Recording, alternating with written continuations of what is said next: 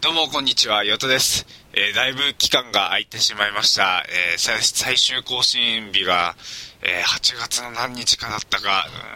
うん東北でボランティアしてきたという話をね、して以来、全くもって更新ができず、いろいろちょっと理由はあるんですが、とにかくね、忙しかったのと、で、あと、えー先日まで9月1日か9月16日まで、約16日間、えヨーロッパの方に、旅行に行ってまいりました。まあそういう関係で1ヶ月ほど空いてしまいましたが、皆様お元気だったでしょうか？本当に申し訳ありませんね。楽しみにしていていただいていた方は。はい、えー、っと、本日9月21日なんですが、えちょうど台風15号が、えー、接近してまいりまして、今、うーん、浜松市内に上陸したということで、えー、順調に行けば夜、関東、僕の住んでいるここ、多摩市にも、えー、台風が通るんじゃないかなと思っています。まあ、上陸まだしてないんですが、えー、もうすでに風はすんごい量、ブーンって風に吹いていて、えー、うち庭があるんですが、その庭の植木鉢がブワーってなってますね。まあ、母ちゃんの仕事なんで、えー、僕は感知しないんですが、はい、えー、大変なことになっております。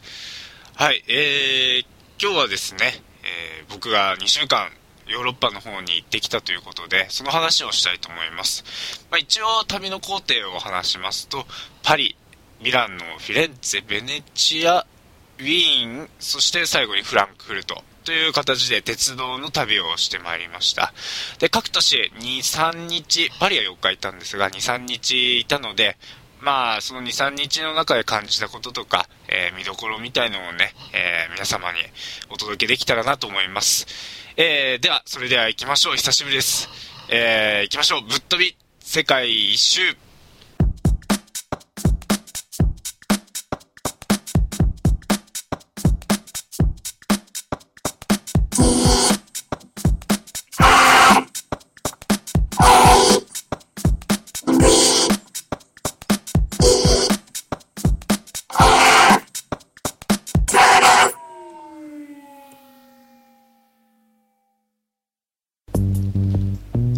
始まりました。ぶっ飛び世界一周。2011年9月30日、第65回の放送を始めたいと思います。えー、この番組は、ポッドキャストを通じて、皆さんに世界中のホットな話題をお届けする15分間。毎回ユニークなゲストを迎えして、旅、アウトドア、スポーツ、恋愛などをテーマにお話しするポッドキャスト番組です。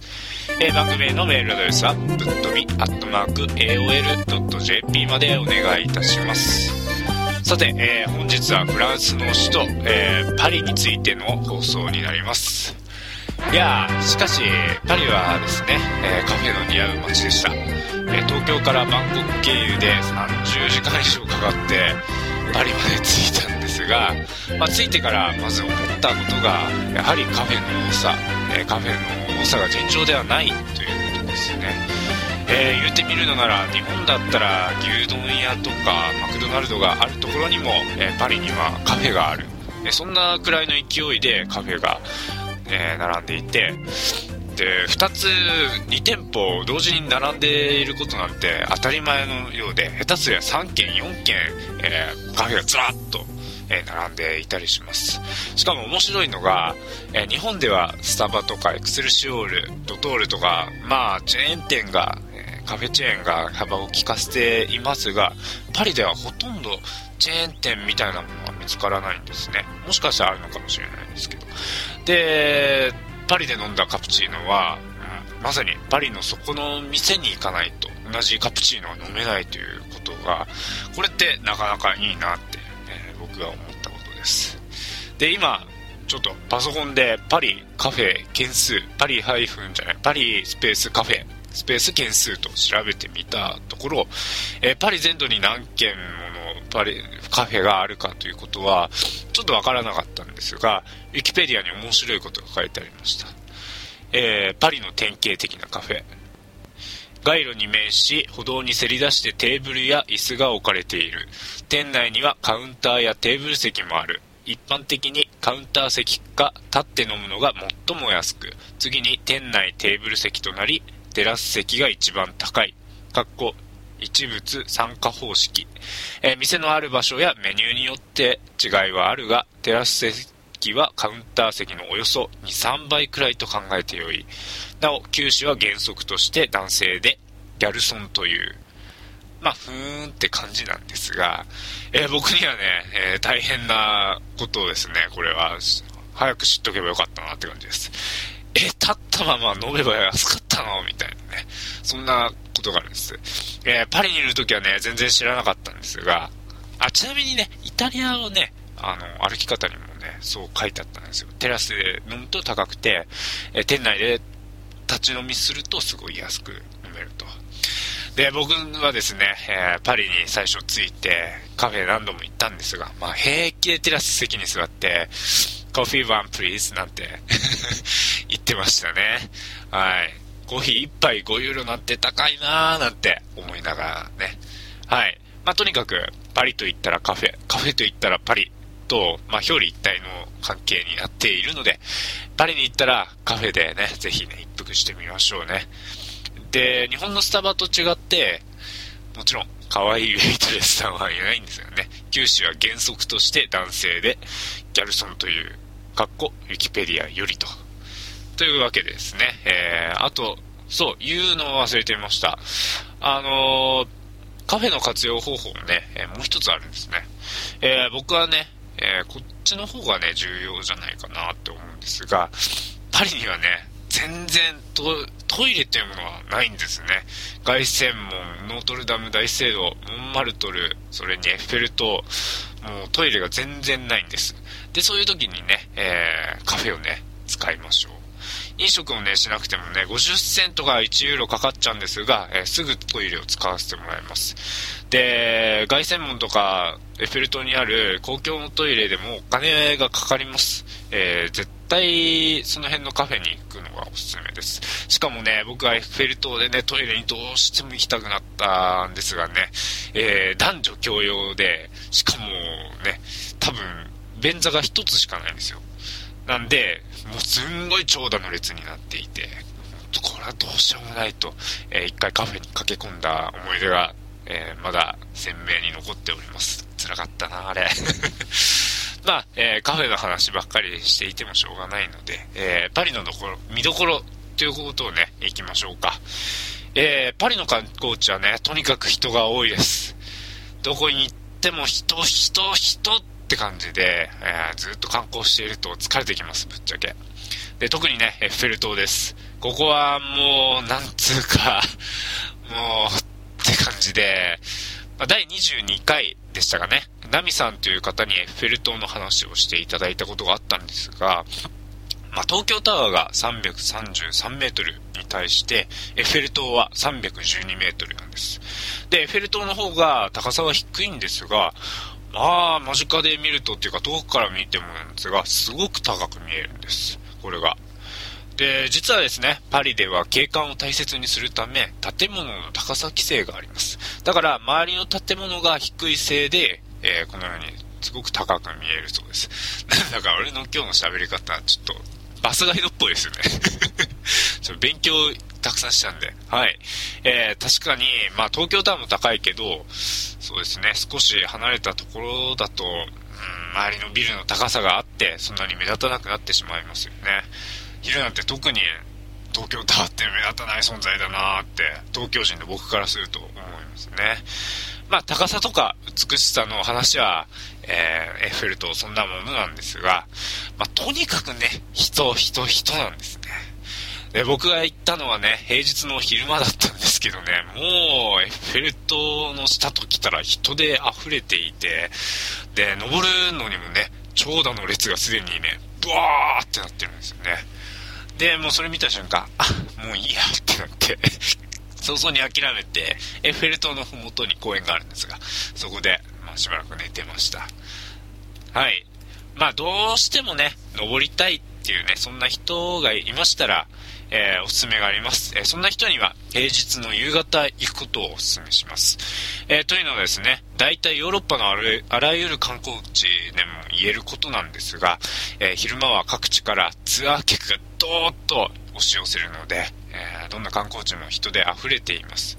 え、ツアーによってはね、優先して登れますなんていうプリオリティチケットがあったりするので、僕ら個人旅行の人が1人でやってきてもね、そういうのに太刀打ちできないんですよね。だからね、えー、夕方になるとね、そういうツアーの人たちが、まあ、こぞって帰っていくので、えー、その時が、ベリーベリーチャンスなんですね。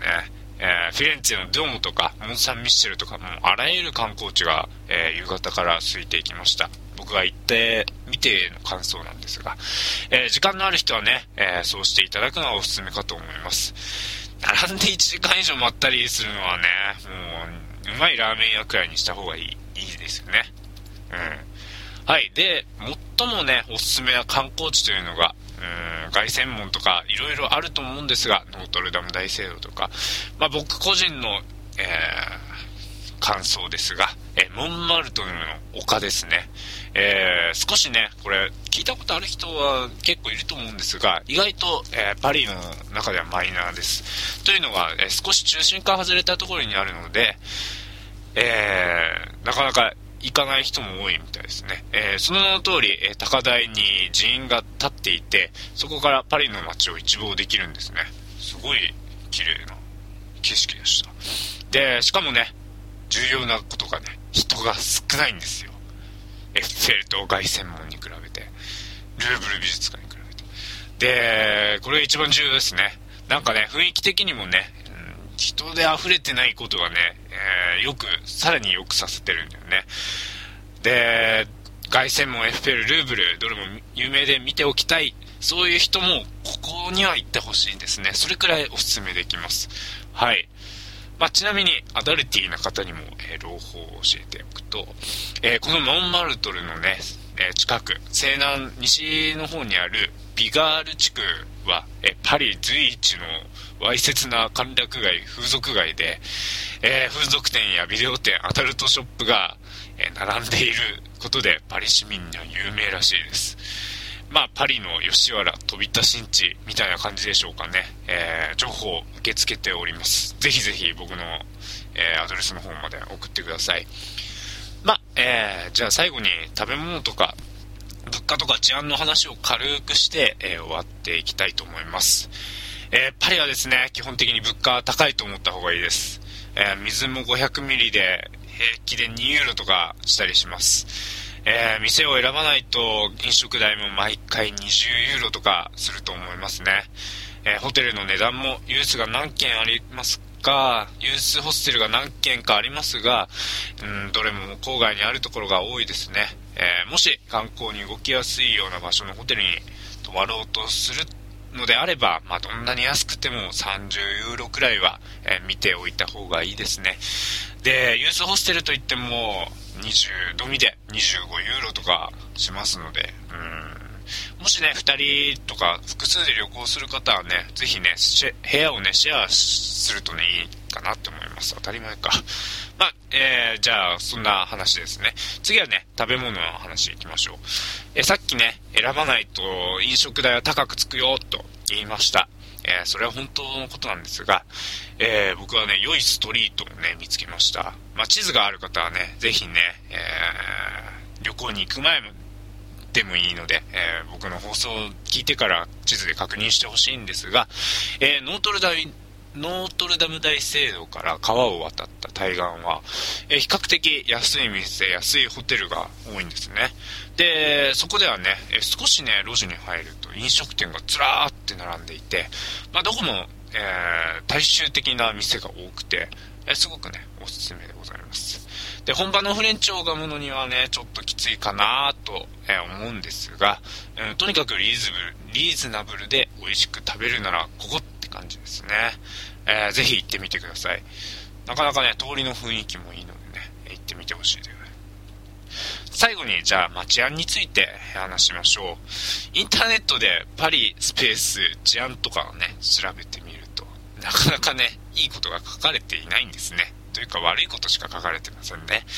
ただね、僕の印象では、中心部ではね、そんなに治安悪くないんじゃないかなって思っております。えー、スリが多いとか、え、よく書いてあるんですが、